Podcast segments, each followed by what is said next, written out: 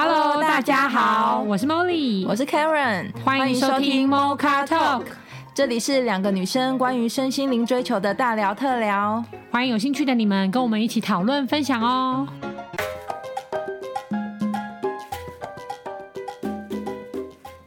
Hello，大家好，我们今天这集呢要来讨论的是如何与负面情绪相处。因为呢，我刚刚呢刚好就是有一个觉察的收获，也想跟听众朋友分享一下。就是呢，以前我可能都没有察觉自己呃到底有没有负面的情绪或什么的，因为可能对于我来说，只要一有负面的情绪，有对应物产生负面的情绪，基本上我会去解决跟处理那个事件，所以我就会觉得哦，我舒服多了。然后它会形成我一个很固定的模式。所以过去我在学身心灵的时候，就会一直比较困扰自己的是说，哎，我怎么好像都没有办法倾听或者是共情，因为我没有办法觉得对方来跟我说他很难过、很伤心的时候，要一直待在这个感觉里是为什么？然后我一直都想要处理我为什么没办法听完，或是听完就马马马上解决方法，类似这种一个模式。然后我刚刚就有一个觉察，就是哦，原来我对我自己就是这样子哎。就是当我今天可能一焦虑了，或是一个心情低落，那我就会马上去想很多的办法去处理这个东西。好比说跟自己讲很多正面的语言啊，或者是跟对方沟通，那个动能是很大的。比如说跟对方沟通说，呃，你让我不舒服了，所以呃，我觉得我们两个可以怎么沟通，可以怎么做。然后这些动能的背后，都是因为我没有办法跟不舒服的感觉在一起太久。但当然了，有好有坏，一体两面嘛。就是这这个的这个无意识的模式的好处，就是我我学到了各式各样的方法去处理所谓的问题。对，但是当然就变成我对很多情绪都会直接觉得是问题，只要是情绪负面的、不开心的，就是问题要解决。那另外一个角度就是比较因为有好有坏嘛，那坏的那方面就是会觉得没办法理解为什么。大家要一直待在难过的感觉里，然后不出来，或是不处理之类的。那所以这针对这一个，到底要怎么跟自己的负面情绪共处，甚至很多问题，它是自然又轻松的迎刃而解，不需要这么用力的。这我也想要来问问 Claudia 老师，就是当我已经觉察自己是这样子的，这个模式是这样子的，那我可以怎么接下来再去做一些学习？嗯。嗯那当然，它的它有几种不同，我觉得还是会因为每个人他都有他自己独特的个性，所以会有他方便跟舒服入门的方式。对，那如果说呃你本来就已经有练习一些觉察啦或独处的状态很久了，那这个时候我相信你会很容易就是 OK，我就看着我任何不管是焦虑、焦躁。然后所有的，甚至愤怒哦，等等的，说真的，更勇敢去面对，再去更细微的、更深的看见，还有哪些情绪？焦家长可能第一个你看到的是焦虑，但焦虑的背后是什么？你可以再更深的往细节去看，因为你如果有独处的习惯，你会知道，其实，在这些过程，它会是安全的。你。越往内去看的时候，因为就像我们一直在聊到的，你只要随时跟自己保持连接，你只要一个念头，你知道你现在就是在观察自己，就是在觉察自己，他就是在爱自己了。所以你会知道，在以爱自己这样子的一个安全的堡垒下，您努力的去勇敢的。往内在看更多，其实你有时候透过这一些，除了那些情绪，其实它其实也是一个能量。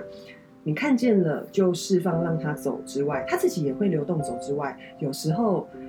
你会看见那个事情背后更接近核心的真相，然后这个部分用在生活上，它就会很好解决，它反而会更好解决事情。就是当我们两个互相。譬如说，我我们针对一个问题，我们互相正在对立着，或者是讨论着。那说真的，当我不断的练习跟我自己，在我遇到负面情绪状态的时候，我跟我自己相处，我知道那些负面情绪是什么，甚至那负面情绪背后它代表着什么，其实他想传达的什么。当我练习这个更多的时候，他回来用在生活上，你就会更快的去跳过。当你在做任何的沟通。你会很快看到那个情绪的背后，原来真正对方要表达的是什么，或者我的情绪背后，哦、我真正其实想说的是什么，大家会更快的。如果我们真的说所要要解决吗？这样子、嗯、说真的，它 CP 值更高哦，它会让我们更快可以解决事情哦。哦有些东西我们会发现，很多的解决。其实我们自己每个人扪心自问，说真的，很多的解决真的是事情吗？还是我们在解决那个人的情绪？我的情绪跟对方的情绪，我现在就是那个 feel 不好，我现在就是那个感受不好，嗯、所以呢，我们就一直在那个情绪绕，到最后，说真的，最糟的状态就是不但事情没解决，然后两个一拍两瞪眼，然后其实就是卡在那个情绪上嘛。对，又或者是我们花了好多时间去抚平这个情绪之后，哦，我们来好好解决这个东西。嗯对，那但是就像刚说，当我如果练习那个自我觉察的状态是所谓的负面情绪跟正面情绪，它是我们人对它世俗方面的设定，叫做好或不好，正面或负面。但如果我能够理解，换个角度是，快乐也是一种能量，喜悦也是一种能量，悲伤也是一种能量。一种感受，一种情绪，他们都是一样的一种情绪，让我知道哦，我可以看见哦，这个我喜欢哦，这个我比较没有那么不喜欢，但我不落入那一些状态的时候，它对我们而言，其实只会让我们更知道我们要的是什么，或者更理解原来对方喜欢的是什么，然后就不会再跳进去。开始大家搅和在这些情绪里，然后比没没没的事情、没的问题，然后越变越大，然后到最后反而真正其实问题很简单，甚至其实它没有问题，嗯，然后它变成是一个反向操作的状态了，嗯，对，所以从刚刚所提到的一开头负面情绪，我觉得有一个最大的症结点是，我们能不能够 很公平的不要用正面或负面看它，我跳脱出来。所有它都是一个中性的情绪，喜悦是一种中性的情绪跟能量，快乐是一种中性的情绪跟能量，愤怒也是一种中性的情绪跟能量。它就是出来了，有些东西要告诉我们，我们可以再往内看，是什么东西勾起我的愤怒，勾起我的焦虑。对，那但是我知道它只是一个提醒。对，然后我先看着那些感受。我陪伴他，甚至当我勇敢面对，再往下挖，我为什么会有焦虑？我为什么会有愤怒这些东西的时候，其实这也是一边已经在陪伴的过程之外，你还更勇敢的去替自己往内再去察觉自己的状态更多，这些都也在累积爱自己。嗯，然后你也会更了解情绪的背后，其实他想传达的东西是什么。嗯，那在这样的一个状态下，他都是在协助我们。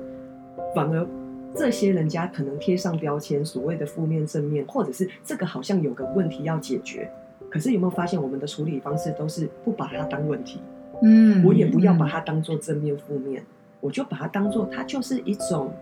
事情的发生，事情的发生，然后情绪的流动，或者有学能量的学就知道说，哦，它就是一种感受，一种无形的能量。那反正它来了，然后它也会离开。快乐也是啊，我现在开心，但快乐它也会流走啊，我会回到我平稳的状态嘛。嗯、所以一样的啊，愤怒会来，它会待一下，但是它也会流走啊，我再回到我平稳的状态。如果我都可以用很客观的角度去看它的时候，光这一点。你就一定可以跟你的负面情绪相处了。再来第二点，嗯、负面情绪你不落入这一些所谓的负不负面的东西的时候，你在解决事情反而更快，甚至就像刚刚说的，你会发现原来他根本没有任何问题。嗯，一步一步他是用这样子的方式，这个部分好像有点抽象。嗯。对，我或者可以透过你们再多的，因为例如说，如果以好，好，我觉察到这个焦虑，好，那我跟这个焦虑待在一起，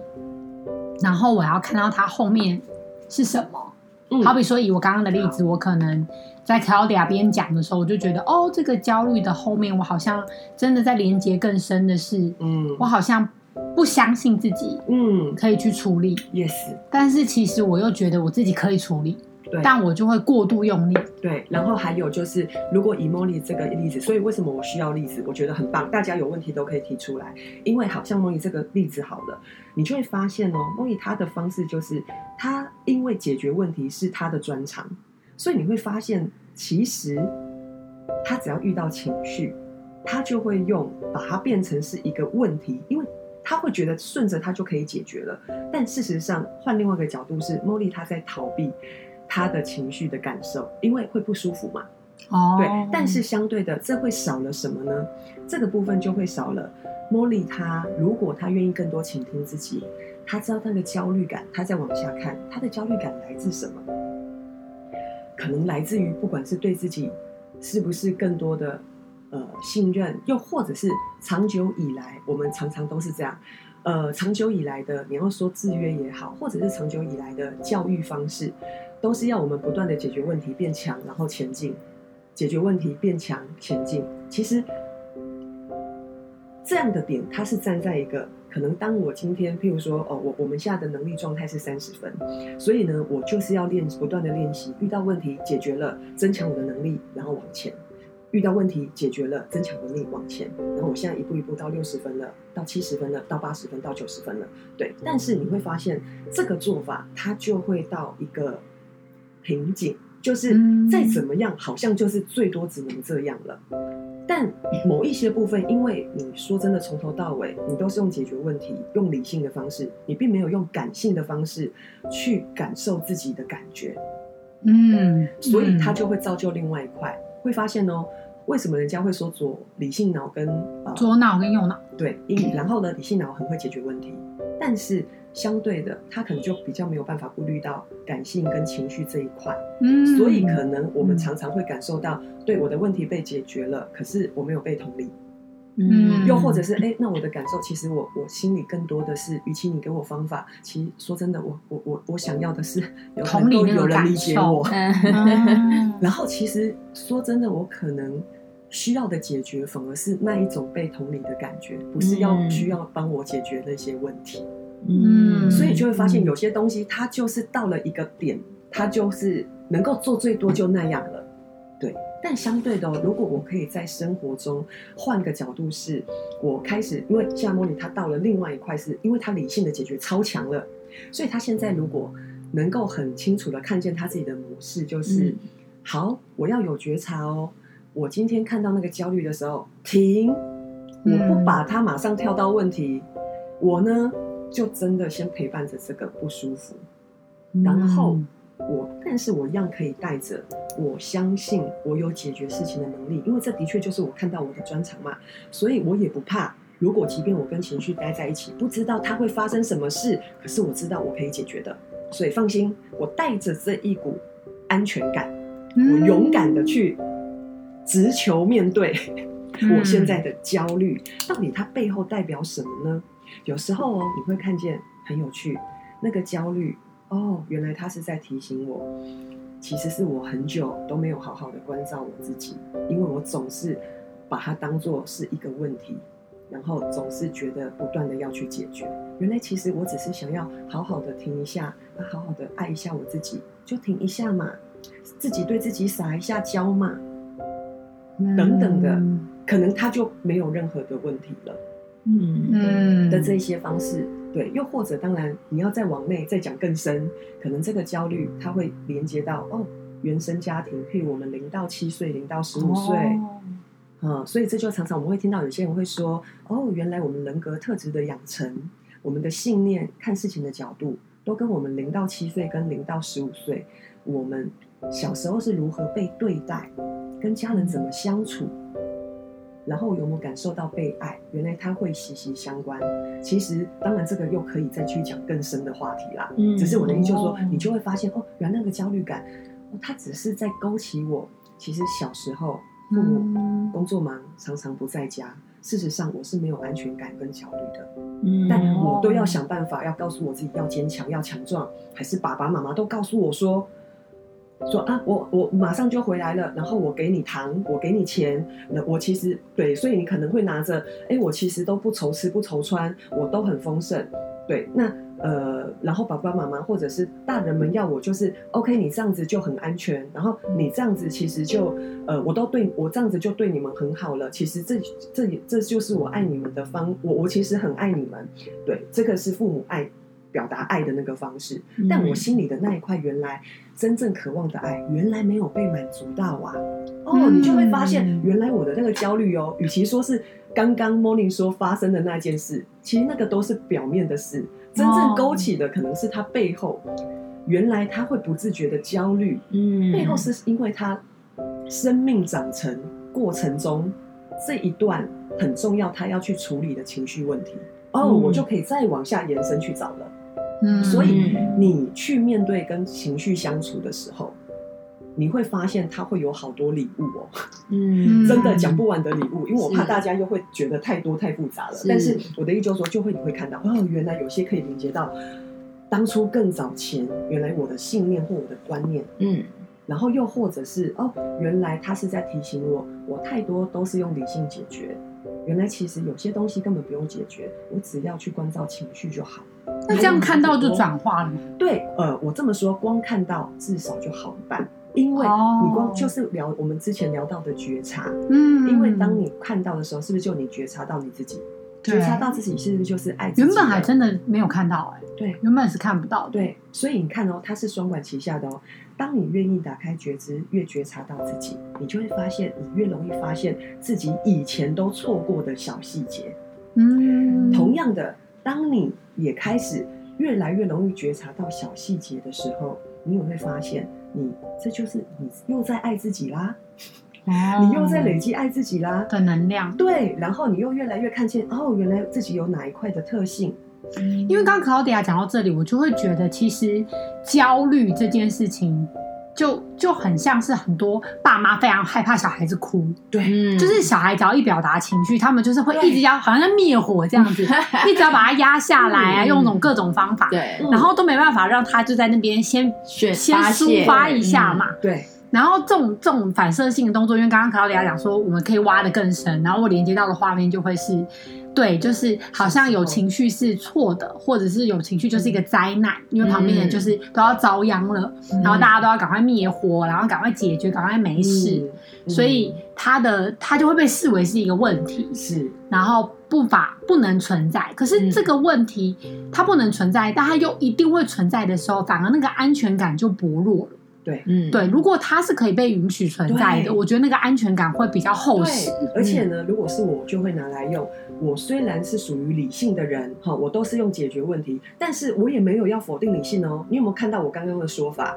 我说我就是拿着我本来长久累积下来解决事情这些理性的能力，我相信我重新再去面对我比较不熟悉的情感的流动。我知道没有我解决不了的事情，我就拿着这一些的信心，对，我反而不是说哦，理性是错哦，哦，所以你之前做的都是错，没有，嗯，亲爱的大家，有一个很重要的点，每一个人所有的人生经验跟过程，没有任何路是白走的，嗯，全部都是你此刻累积到现在可以拿到手上，嗯。它是你很棒很棒的智慧跟武器，也不要说武器，它是你很棒的智慧工具，嗯，陪伴着你去闯你下一个阶段性，因为你会更全面性了。譬如说，我就现在的我，因为我们灵魂真的，它就是一个自然性，不断不断的，它就是会往前进，所以它就是从我们习惯的方式，我开始又要再更进到另外一个高阶，更全面性的多元化去理解更多的方式，或。更去理解更多不同的层面，嗯、因为这样我们就会更多的理解自己，也更多理解这个世界啊。嗯、其实都是加分的。嗯、那你记得拿着你原本走到这里不是白走的东西，嗯，你要怎么样借力使力，善加运用在你接下来要去闯的这个可能未知，但是是你拿着的很对你而言是很棒的这种安全感。嗯，去走，接下来你就会知道，其实你很安全，不用害怕那些你觉得，嗯，说真的还没碰过，也不知道会发生什么，对，都不用担心。嗯嗯，所以如果是我，我反而会拿理性来这样用哦，让我它变成是我更勇敢去面对我的，去理解我的情绪感受。这一些东西一个很棒。一个支持我的力量，因为我知道我一定多少都有知道发生问题之后怎么解决。嗯，对。那那我这样听到这边，我有另外一个问题，就因为刚刚 Dora 也有稍微问到，就是就是当我们今天在负面情绪，有些是真的，假设我觉察力也没有那么高，好，那我就让我自己一直在那个悲伤状态里面，然后持续了非常久，并且完全出不来，或者是我们听到很多的忧郁症，或者是真的就是躁郁症，好，那是为什么？因为他 maybe 一直跟他的情绪连接啊，嗯，但是就是像刚刚我们讲的一个点啊，就是我今天到底是用什么样的方式面对情绪？我们刚刚讲的很重要是接纳，是打开心，你是真的可以接受，哦、就是不是批判是是？对，如果我今天一直跟焦虑在一起，然后我自己一直骂自己，我为什么焦虑？我怎么可以焦虑？哦、你怎么可以这样子？我其实还是又不解决问题，又骂自己，对，你又不解决，然后又一直骂自己，然后又一直待在那边。哦，这就是我们刚前面有聊到的，就是如果我愿意，我都先不下任何的答案，我放空也好，我就去感受一下我现在的感受。我知道它没有很舒服，可是我的觉察跟专注，因为这些经验我都有过，所以我自己的做法是，我就先把专注放在。我现在正在感受着我自己所有的状态，我正在爱着我自己，嗯，我正在跟自己不离不弃，嗯，对，我没有说我要去避开痛苦，我也没有说贴上标签，痛苦好或不好什或什么，我都不下任何东西，我也不把我的我的力气放在这边，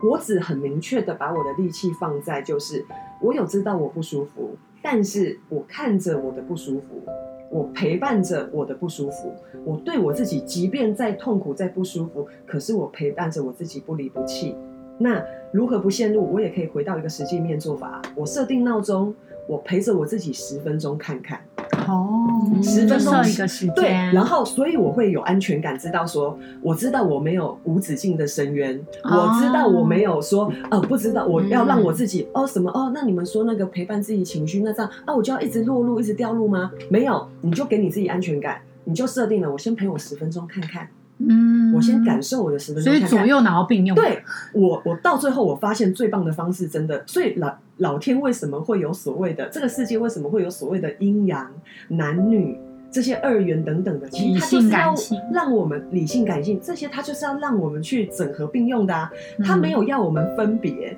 它没有要我们说理性是对比较好，或者感性是就比较好。不是，是我如何交叉运用。然后我可以透过这些活着，真的轻松、喜悦、自在，嗯，而他们都是很棒的智慧，嗯，而不是要我们做区别，或者只能成为 A 或 B 这种人，是 A、B 都在我里面，嗯，然后我是怎么全面性的去运用这些东西，嗯。嗯，对，所以就像刚刚所说的，我好，我回到一个理性，我就把我学到的理性拿来用，我设定十分钟没关系，我真的痛不欲生。我知道，我就陪我自己十分钟就好。我也知道，我不会沉浸到痛那个什么深渊。嗯、我十分钟之后，然后我听听看我的心有比较好一点，还是我确定我就是要找人求救？嗯，对。然后我知道我还是有方法嘛，所以我很安全。我用安全感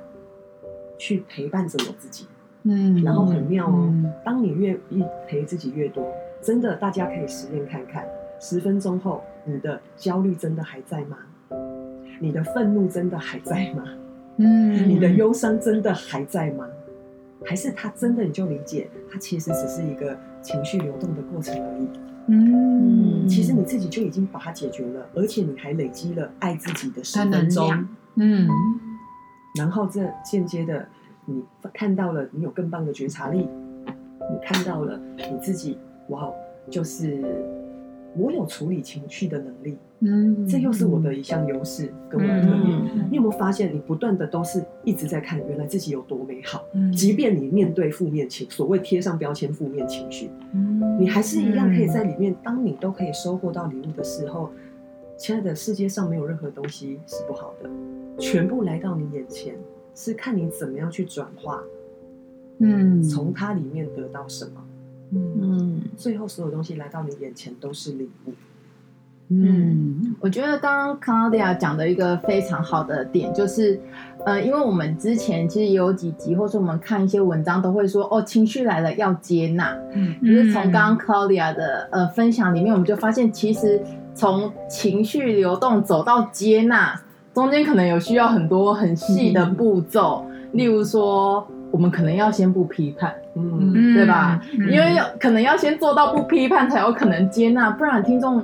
曾经我也在学习说，要怎么接纳啊？就这么多情绪，我到底要怎么接纳？嗯、这其实是一个很大的一个进展。那中间在前面的时候，如果我们看到可以就先不批判的话，我觉得我们就做到比较相对比较正确的一个步骤。那这个部分我刚好插入一点点，嗯、因为我觉得这个时候讲很适合，就是刚刚所说好，那我要怎么接纳或怎么不批判？所以你们刚有听到我就说，我就故意把我的专注。放在我我的意思就是说，我就不把专不批判不逃避，对我我也不把它放在说哦呃好，我要记得哦，不要批判哦，好哦，我要记得要接纳哦。你有看吗？我的处理方法不是去面对这些哦，嗯，我的处理方法是我把我的专注有觉知的放在我正在陪伴着我自己的情绪，嗯、我看着我自己对我的情绪不离不弃，嗯，嗯对，所以你看我根本没有处理要不要接纳。我根本没有处理，嗯、没有背一些答案。对，我根本没有处理那些东西，它在不在一点都不重要，嗯、因为我根本没有力量放在那边。我把我力量放在我要的，就是我要亲眼看着我自己，有觉察的看着我自己，我就是好好的陪我自己，并且不离不弃。我真的确实做到了这十分钟。嗯，嗯对。嗯、所以我觉得刚刚 Claudia 讲的很棒，就是我不知道，我很想下一个标，就是。Claudia 老师帮我们举用用一个方法，就是陪伴闹钟法，好对不对？对我们是好棒，真的很会下标示。陪伴闹钟法，我因为我我待会想要问另外一个衍生的问题，嗯、不过我先把刚 Claudia 老师的的一些说法总结一下，就是我们做到不看到之后不批判，然后他给我们的一个工具就是陪伴闹钟法，嗯。可能三分钟、五分钟、十分钟，嗯、是透过这个陪伴的时间，进而产生的安全感，嗯，然后才有可能走到接纳这件事。嗯、所以，如果听众朋友你以前在练习的时候，你已经做到觉察了，可是你就觉得为什么都做不到接纳？不用急，嗯、其实在中间还有很多的细节。嗯、那今天 Claudia 老师也帮我们一一的去拆解，其实中前面、中间还有。不批判的过程，还有产生安全感的过程，进而你才可以接纳自己的情绪。嗯、对，嗯、那刚刚讲到陪伴闹钟法，我觉得是一个非常好的工具哦，因为它让你第一就是你允许你自己，是；第二是你也看到界限，是三分钟就是三分钟，十分钟就是十分钟，你可以再延续下一个三分钟，但是你知道你是这个低潮是有底线的，你允许自己有底线。但我想问一下，好，那狂喜可不可以也设闹钟啊？当然也，例如说，到底我们对于喜悦，到底是要让它无限放大到哦，我一直在这个流当中，还是我也说，嗯、哎呀，十分钟就好了，我也要回归平静。对于快乐这种感受，嗯、我们也是用这个陪伴闹钟法吗？也可以，因为就像刚刚所谓有提到的部分，我觉得你们跟你们聊天，我超开心，因为你们问的这些东西都是我们真的有很认真生活的人，嗯，他说真的会。能够感受到这个东西更多，而进而不管提的问题或者是回答的部分。那我刚刚想说的是，其实你知道，你我们大家可以去呃感受一下，像譬如说，大家为什么会说哦运动啊，或者是各式各样身心灵的身心灵的法门好了，或者瑜伽等等的，嗯，然后瑜伽最后会有大休息，或者运动完那个流完汗之后，你会有一种有一点点静下来。平静下来，但是心情是舒服稳定的那个感觉。好，嗯、那我会提到这个东西的原因，是因为大家去记得，在这样子平静，它会带一点点淡淡的喜悦，但是它不会有太多的高低起伏的狂喜。对，坦白讲，狂，所以我还是要回到哦。这些东西没有好或不好，嗯、它其实就是告诉你哦，我们像像我们现在聊这些东西，我们好开心，有啊，我有感觉到我的快乐啊，对。那但是在背后的我们，嗯、其实有一个，它是属于那种平静，但是带一点点淡淡的喜悦、幸福感的那种感受，去看着我们刚说的这一些的状态，又或者是这么说，当今天你有那个很稳定的自己的状态的时候，会更不容易受很多情绪的影响。譬如说，像刚刚说的狂喜，我会知道我现在很快乐。但是我就不会去落入到那个快乐，然后没有界限，然后就他就无限追求，对，或无限追求，或者是哎，这个人他有时候你知道狂到一定程度就就变怪怪的啊，然后太飘太飘了，对，然后对，然后好像理智线就断了，所以不是只有负面情绪才会理智线断哦，有些人太狂喜，其实他的状态也会就会怪怪的。对，那其实事实上就像刚刚说的，我们常讲的平衡平衡，嗯，其实我们一样。可以去享受快乐，对，但是我们会很清楚知道，就是其实那个自己最舒服的状态，其实是处在那一种真的背后有一个比较安静的、宁静的、平静的自己，但是那个平静当中有一点点淡定跟喜悦的感觉，但但是它不是高高低低的起伏，所以如果当这个东西更明确的时候，你就会知道，OK，狂喜它是一个过程。嗯，悲伤、愤怒是一个过程，是你就更容易可以做到中立的部分去看哦，他们就是情绪跟感受，那他们有什么很棒的意义？有，譬如说，OK，我感觉到我的愤怒了，所以我知道这个我不喜欢，嗯，然后我就往下看，这个不喜欢是针对这件事情不喜欢，还是它是勾起我原来当初我刚刚回到刚刚有讲到的原生家庭。哦，曾经发生什么状态，然后其实是让我连接到那个事情，我去处理那一块的信念。嗯，对，你就会知道不落入，但是它只是引导你，让你更多更多的去看见，那你也会更认识自己啊。或者是你看到哦，原来哪一些东西是我当初发生，然后是受伤的，那么我就是勇敢看见伤口，做清理疗愈，它回到健康以后，这些遇到同样即便就不会再害怕，对，而且你也不会愤怒。嗯，你只会突然来一天对，然后你就看到，哎，以前这个我会有感受的，哎，现在怎么不会？因为你健康啦。嗯嗯，对，所以就是我也很认同刚刚对凯伦所提到的这个部分，反而用这样的角度看待，我觉得很棒。嗯，对，然后其实我们很谢谢。呃，Molly 她刚刚给我们一个她的觉察，然后引申的我们有一个这么流动的讨论，然后讨论到给听众朋友一些方法，说如何与我们的负面情绪相处。那总结一下刚刚 Claudia 跟 Molly 的分享，其实就是第一个，看见完之后，我们先跳脱出来情绪，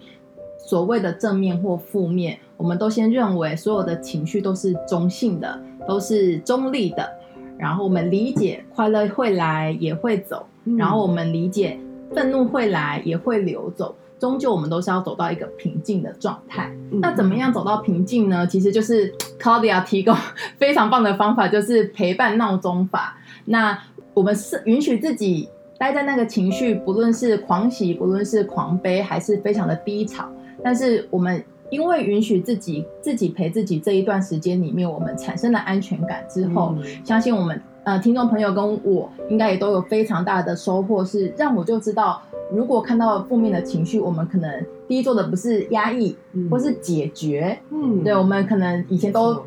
觉得解决是一个比较好的方法，嗯、但我们这次学到了接纳，但那在但是在接纳之前，可能还有很多的不批判、安全感需要进行。那听众朋友也都不需要急，也可以跟着我们 Mocha Talk 的所有节目的流动，然后跟我们一起学习。那如果听众朋友听到这这集节目，如果你有什么负面情绪的分享啊，还是你有什么曾经陷入在负面情绪中，不如不如你现在走过来了，还是没有走过来，都欢迎来信跟我们分享哦。那我们就下周见，拜拜，拜拜。